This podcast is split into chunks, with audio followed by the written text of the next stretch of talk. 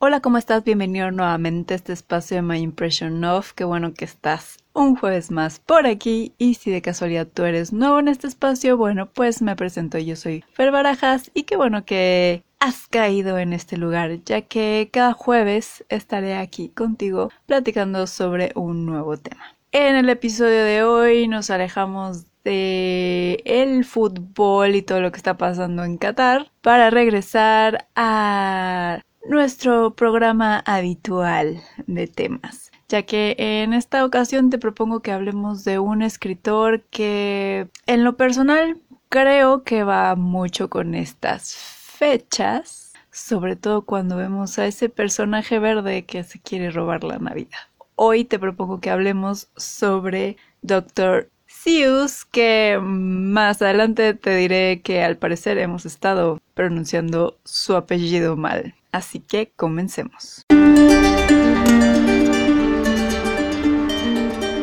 Así es, pues hoy te propongo que hablemos sobre Dr. Seuss, Seuss, depende de en qué parte del mundo estés, su apellido y su nombre, digamos, artístico, cada quien lo pronuncia como se le da la gana, pero al ser de origen alemán, pues en realidad el... la pronunciación correcta debería ser sois pero no tiene tanto caché, ¿verdad? Pero bueno, empecemos a hablar sobre este gran escritor que justo se enfoca mucho a lo que es la literatura infantil y fue quien nos creó a uno de los personajes, podría decir que más icónicos de estas fechas de Sembrina. Y bueno, Theodore Seuss Geisel, mejor conocido como Dr. Seuss, o, si ya lo vamos a pronunciar bien, seguramente se me va a ir muchas veces en este episodio, vas a ver. Mejor conocido como Dr. Seuss, como el dios griego, nació el 2 de marzo de 1904 en Springfield, Massachusetts, y es conocido principalmente por los cuentos infantiles que escribió, además de que también fue caricaturista. Él murió después de una larga enfermedad el 24 de septiembre de 1991, pero no se fue sin dejarnos una gran, pero gran lista de títulos para los más pequeños. De hecho, este escritor escribió más de 60 obras, eh, principalmente para los más pequeños. Sí hizo algunos trabajos para adultos, pero la verdad es que son los menos. Ya más adelante te diré los títulos. Y algo que caracteriza mucho a este escritor de otros autores como a lo mejor pudieran ser si es Luis, por mencionar alguno que está más enfocado a la literatura infantil, o incluso pudiera ser Charles Dickens, que también mucha de su obra mm, va a un público más joven. Algo que caracteriza a este escritor estadounidense es la forma en que escribía que además es una característica que ha hecho casi casi imposible que toda su obra sea traducida a diferentes idiomas. Y esto es por el uso de rimas, de el uso de sonidos similares que usa en inglés. De hecho, algo que quienes han estudiado su obra mencionan es que su escritura se basa mucho en palabras trisibálicas que también aportan mucho a esta rima, a este tono lírico que pueden tener sus libros. Por otro lado, los libros de Dr. Seuss o Seuss tienen otra característica muy particular y es su estilo de dibujo que acompaña a todas las rimas. Sus imágenes son demasiado surrealistas, en cuanto a la forma de crear a los personajes que además estos van a tener particularidades muy marcadas como son los hombros caídos, este, una nariz larga y bastante ancha al final y que además si te fijas bien en los libros, en las ilustraciones, vas a notar que no vas a encontrar líneas rectas todo está en curva. En un principio sus dibujos vamos a ver que van a ser um, básicamente a blanco y negro. En un principio con lápiz de acuarela y un poco, más que un poco de color, más bien agrega un color extra o un color especial a ciertos elementos. Posteriormente va a dejar la acuarela y se va a ir más a lo que va a ser las tintas y pluma. Y ya más para el final, por llamarlo de alguna forma, de su obra, sí vamos a notar que van a haber muchísimo más colores. Entre otras características que vamos a encontrar dentro de la obra de este escritor son los temas que toca. Con su escritura muy particular y con los dibujos surrealistas que hace, lo que intenta Doctor Sois Sius hacer es despertar la imaginación de los más pequeños y además de eh, adentrarlos en una trama en la cual ellos puedan encontrar temas como son el cuidado del medio ambiente o el desarrollo de la personalidad.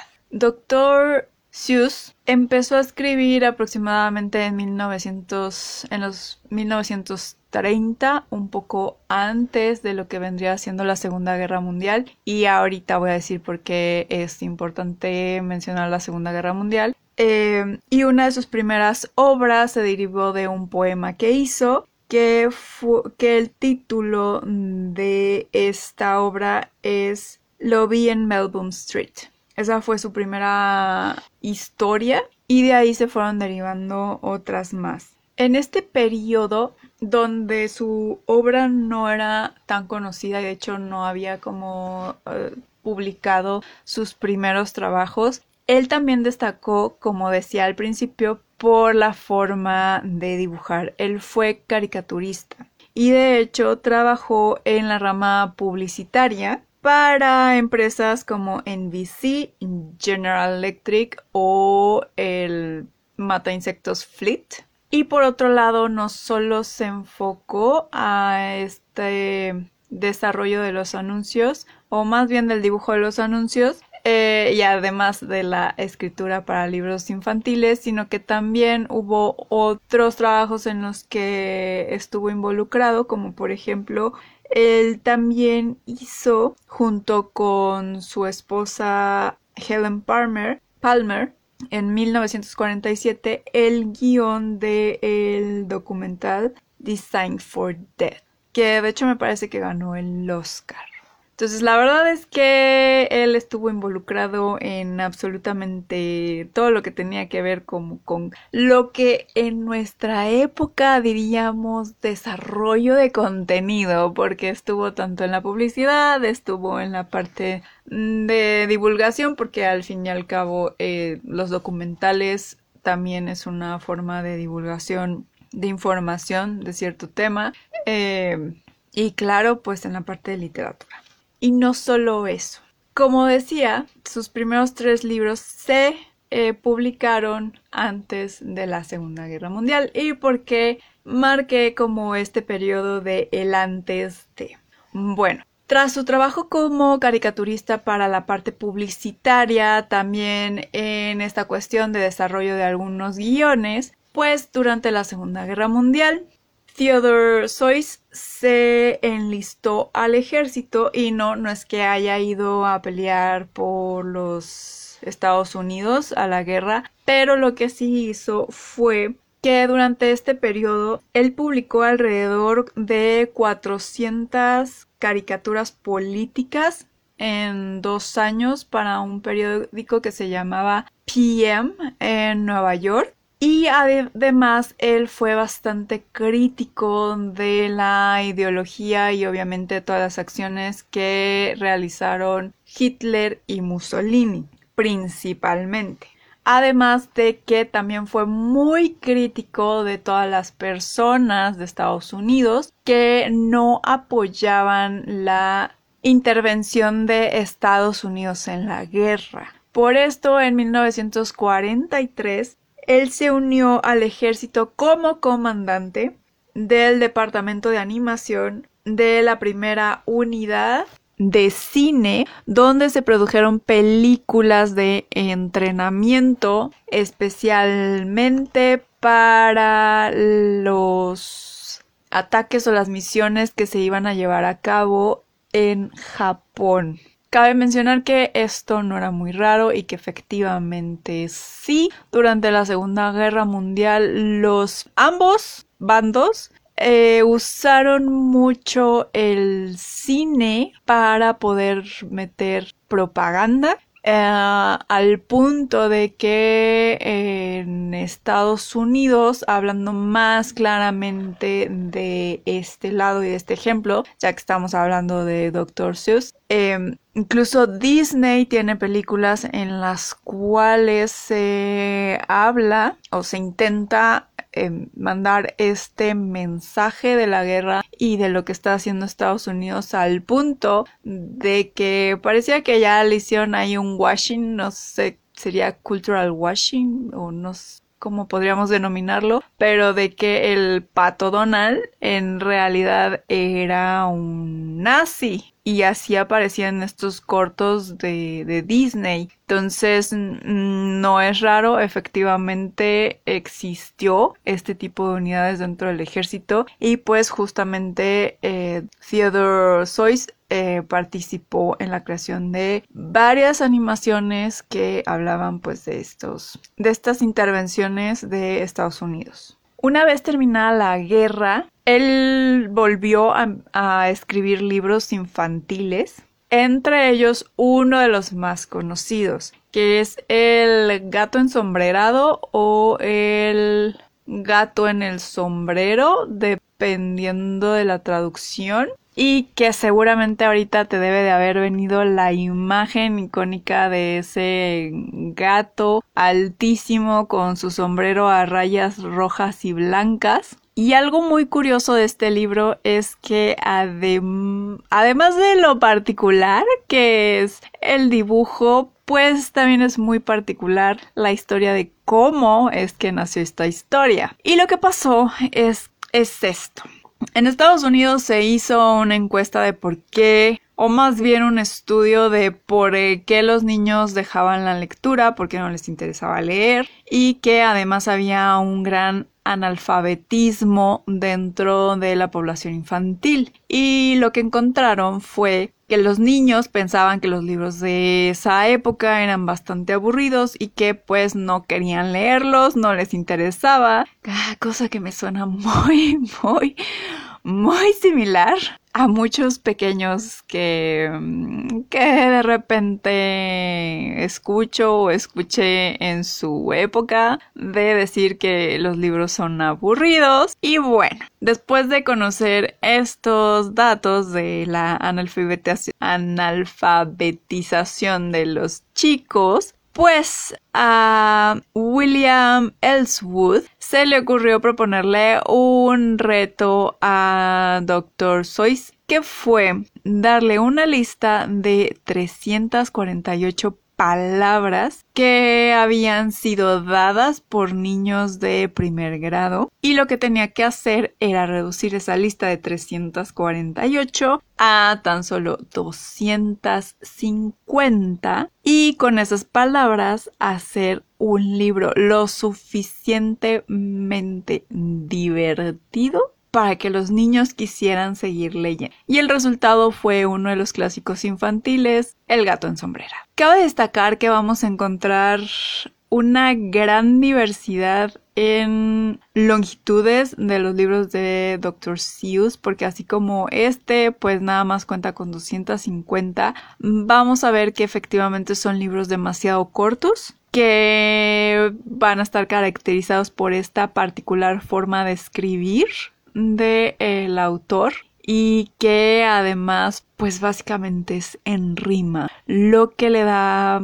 pues ese sonido esa musicalidad a la hora de leerlos que esto es en mi particular forma de verlo, mi opinión personal, es que también eso es parte de lo que enamora a los chicos a seguir leyendo sus libros y que los empieza a atrapar en esa lectura porque la hace una lectura bastante divertida al punto de que incluso pues tiene ahí unos que otros trabalenguas. Este podemos decir que fue como uno de los primeros clásicos, pero después de esta de esta lectura pues y después también de reflexionar bastante en lo que fue la participación de todos los países dentro de la Segunda Guerra Mundial y creo que me parece que es algo bastante maduro de haber reflexionado y creo que es un gran ejemplo, doctor Sois, de esta parte de ver los matices en las cosas en lugar de ver solo buenos y malos, negro y blanco,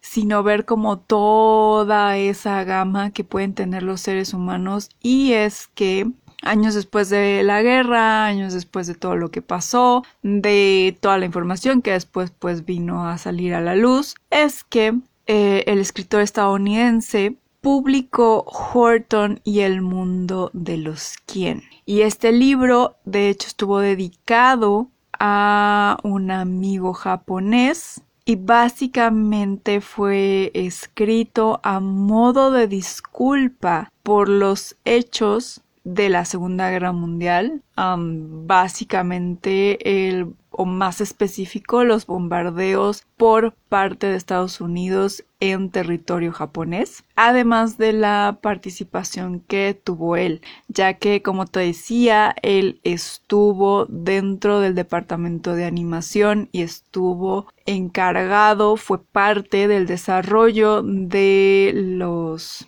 cortometrajes de entrenamiento para los soldados y más específicamente dentro de los ataques a Japón. Por lo que podemos decir que Horton y el mundo de los quien muestra una alegoría de lo que fueron los bombardeos en Hiroshima y Nagasaki, además de la ocupación que hubo en Japón por parte de Estados Unidos. Y aquí vamos a ver una reflexión sobre lo que es eh, la guerra, el tomar bandos, ver esta parte de buenos, malos, cuáles son las acciones y cuáles son sus consecuencias.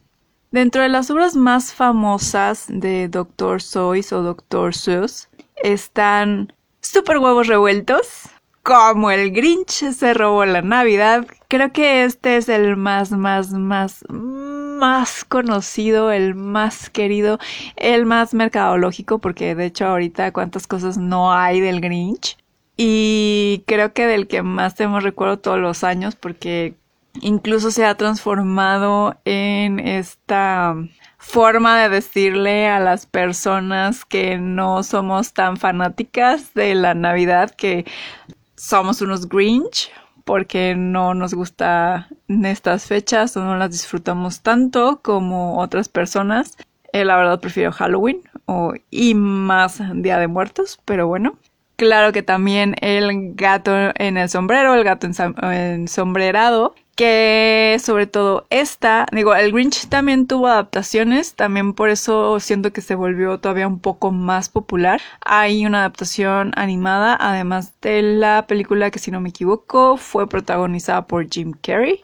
Y el gato en el sombrero o el gato ensombrerado también hubo una serie animada que es la que más recuerdo yo.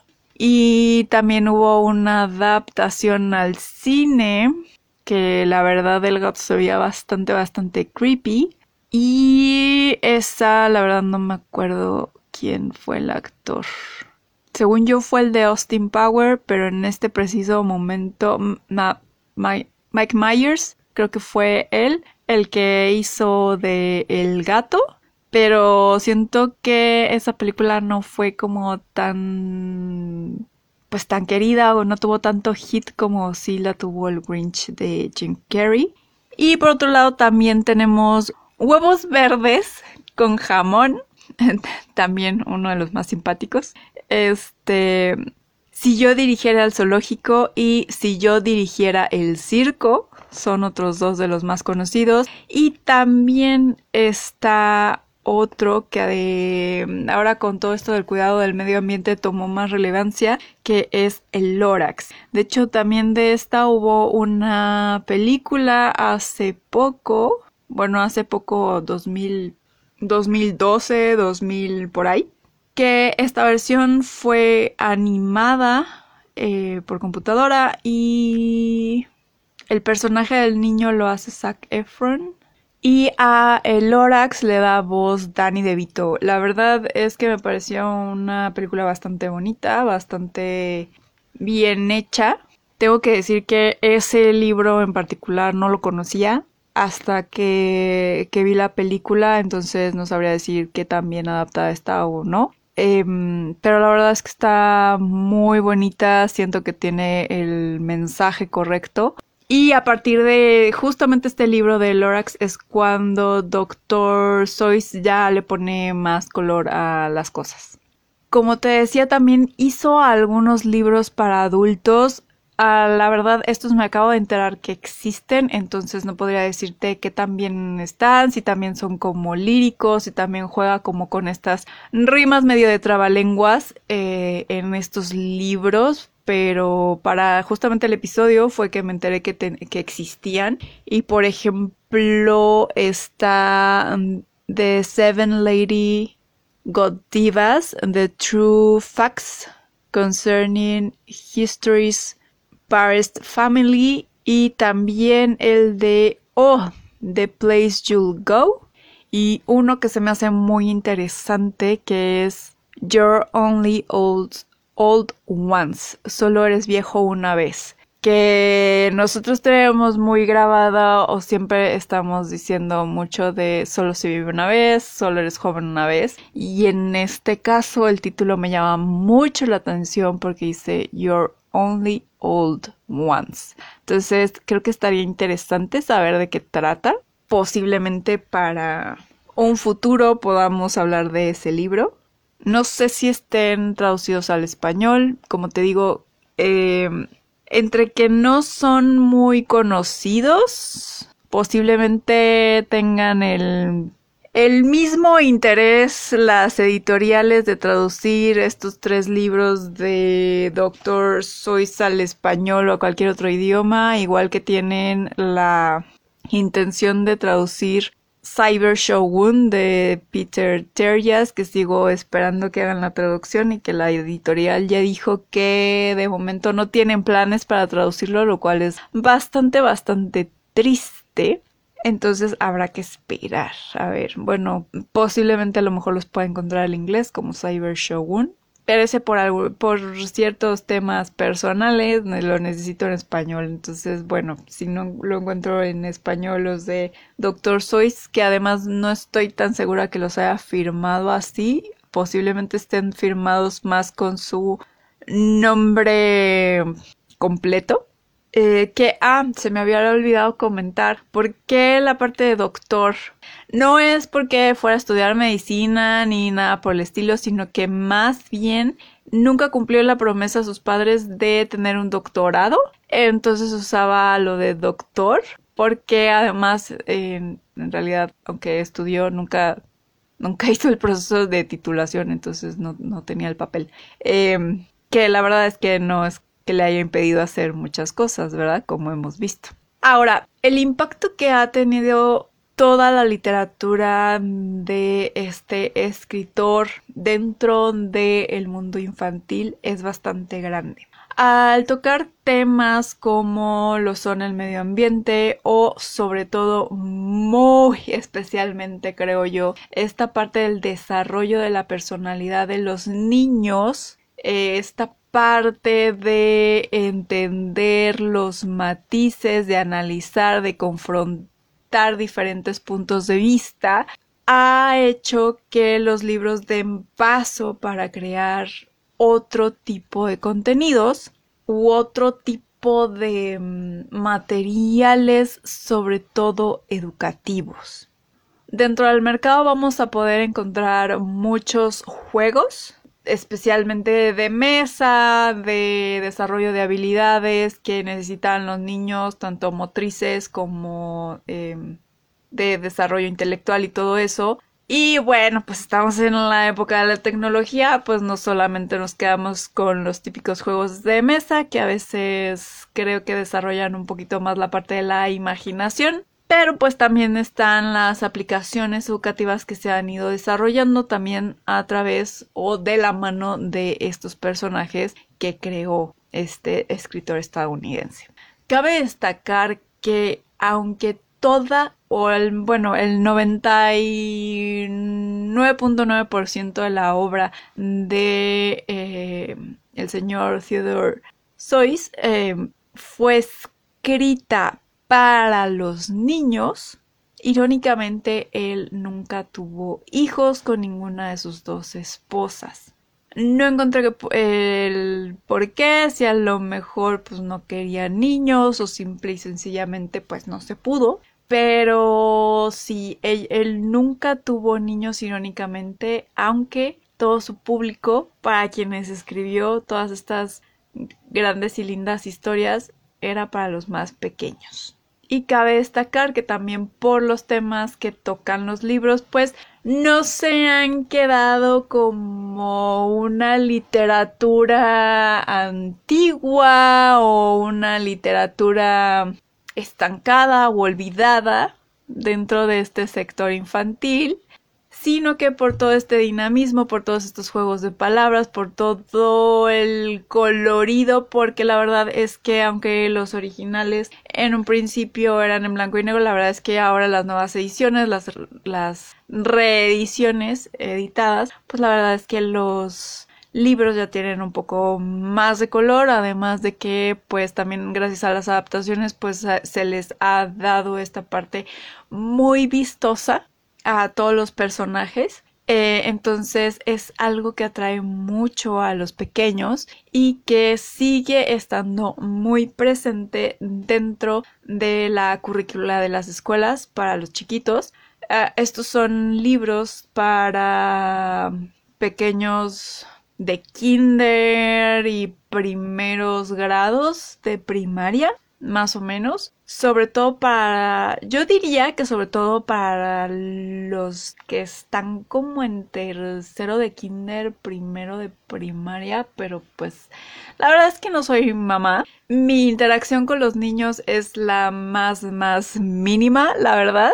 Entonces no sabría decir eh, con exactitud sí, lo que voy a decir está bien, no está mal, pero a mi punto de vista creo que son libros que van muy bien para tercero de kinder, primero de primaria, sobre todo por estos juegos de palabras que tienen, que siento que ayudan al desarrollo de, em, del habla y a empezar a adquirir más palabras con cierta dificultad, por llamarlo de alguna forma, y que por eso siento yo que es que también están muy presentes todavía dentro de esta parte educativa. Pero bueno, hasta aquí este episodio cortito, ahora sí, de Doctor Sois, Doctor Sus, Doctor Seuss, como lo quieras pronunciar tú. Eh, de hecho, alguien escribió hace mucho un poema en el cual se dice cómo se debe de decir y el por qué.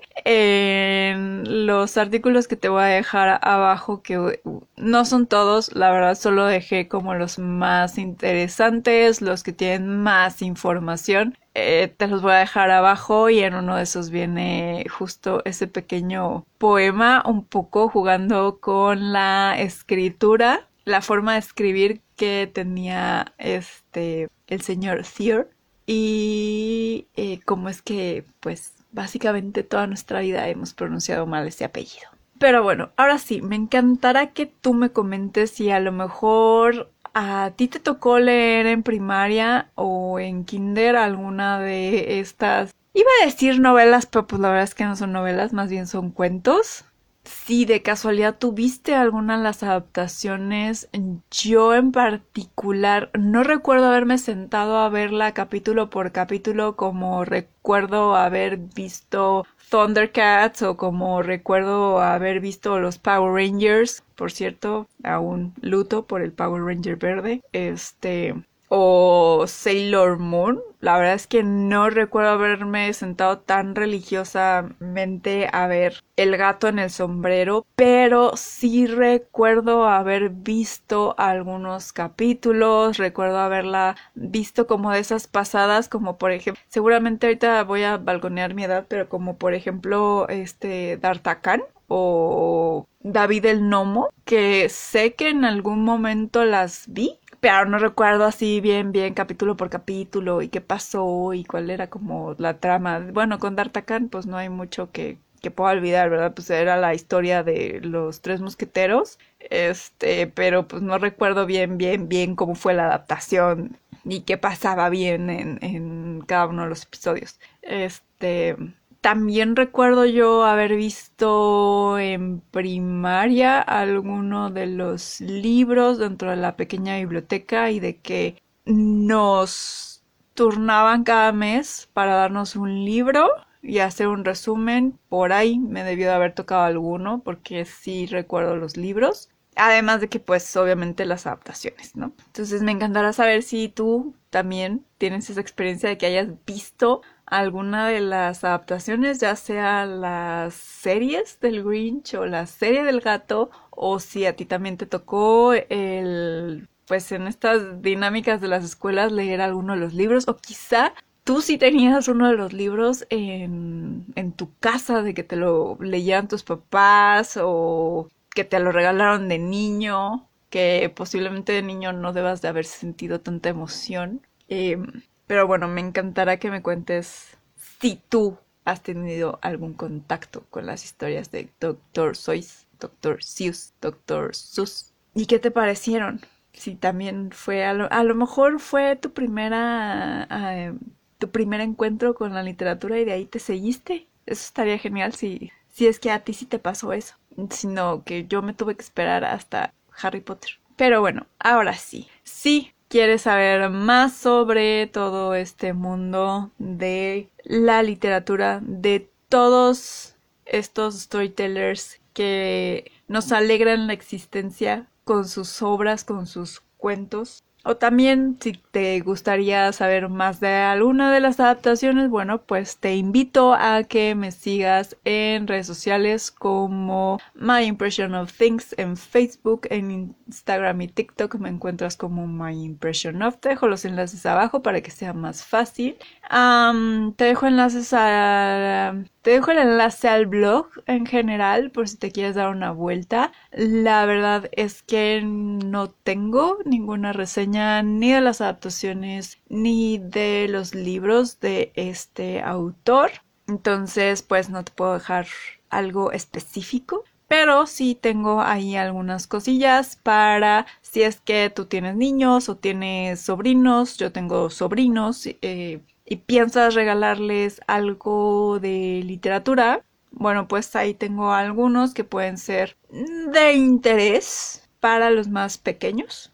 Entre ellos Muerte y helado o puede ser el Tiempo de los Magos, por ejemplo. Entonces ahí te puedes dar una vuelta si tengo cosas de literatura infantil. Y también en esta ocasión, como pues es sobre un autor, de un tema que sí puedo sacar cosas que a lo mejor te sean de interés, porque a lo mejor tú eres alguien que ama las historias de Dr. Seuss y pues una cosita, un detallito del Grinch o del gato o de los pesitos o del Lorax, pues siempre viene bien. Entonces eh, me di una vuelta por Amazon y saqué unos links de algunas cosillas interesantes y obviamente también de los libros. Entonces te dejo los enlaces abajo. Ya sabes que si de casualidad, sin impresión, eh, te interesa alguno de ellos y lo adquieres por ese link, bueno, pues sabemos de tener algo para tu colección para hacer feliz a tu niño interior, pues también apoyas a este podcast. Entonces ahí te los dejo. Y bueno, pues si te gustó, te pareció interesante, te pareció de utilidad, a lo mejor te dio alguna idea por ahí de a lo mejor darle una releída a los libros de Dr. Seuss o a lo mejor de darse darlo como regalo a algún pequeño, bueno, pues te pido que porfa, porfa la compartas con todos tus amigos lectores, con todos esos amantes de la literatura, con todos esos cazadores de historias que están allá afuera, porque en cada rinconcito de este mundo hay historias que están esperando ser leídas, contadas, vistas o escuchadas y pues qué mejor que ayudarlas a llegar a esa persona que las ha estado buscando por mucho tiempo compartiendo este tipo de contenido. Me despido, que tengas una muy feliz lectura o una muy feliz tarde de ver el Grinch que aplica mucho mucho para estas fechas y nunca pasa de moda y nos escuchamos el próximo jueves con más cosas de cuento. Chao.